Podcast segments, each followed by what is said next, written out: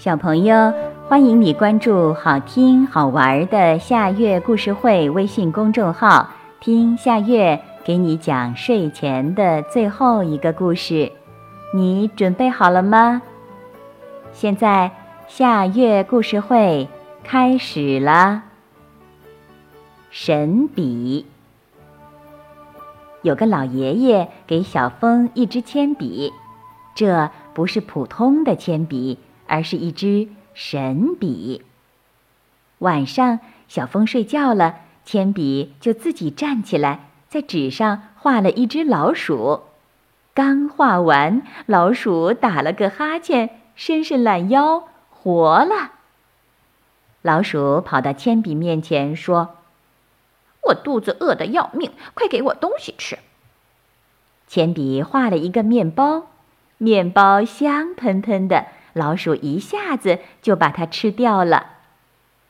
吃完面包，老鼠又跑到铅笔面前说：“面包不甜，我要吃大蛋糕。”铅笔又给他画了一块大蛋糕，这蛋糕又松又软，甜甜的，上面有厚厚的一层奶油，奶油上还有花生仁儿和瓜子仁儿。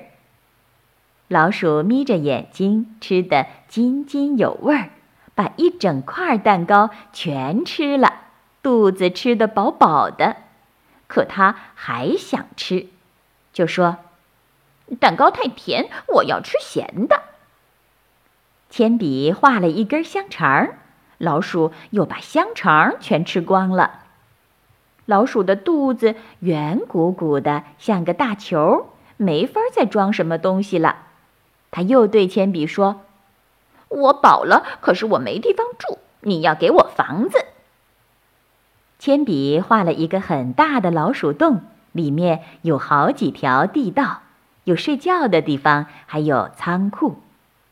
老鼠跑到洞里，到处看了看，说：“仓库里还应该有粮食啊。”铅笔又在仓库里画上了谷子、花生、玉米。老鼠点点头，嗯，房子还可以，可惜没有床铺。铅笔又画了一堆稻草，稻草上还铺了许多棉絮，这是老鼠最舒服的床铺。老鼠跳到床上打了几个滚儿，满意的说：“还不错。”接着他跑过来，对着铅笔就狠狠地咬，铅笔叫了起来。哎呦！你干嘛咬我？把我的皮都咬破了。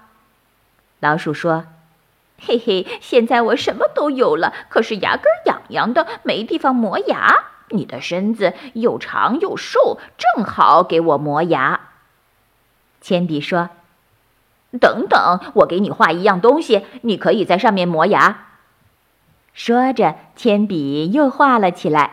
他刚画完，一只猫咪跳起来。一口吞掉了老鼠。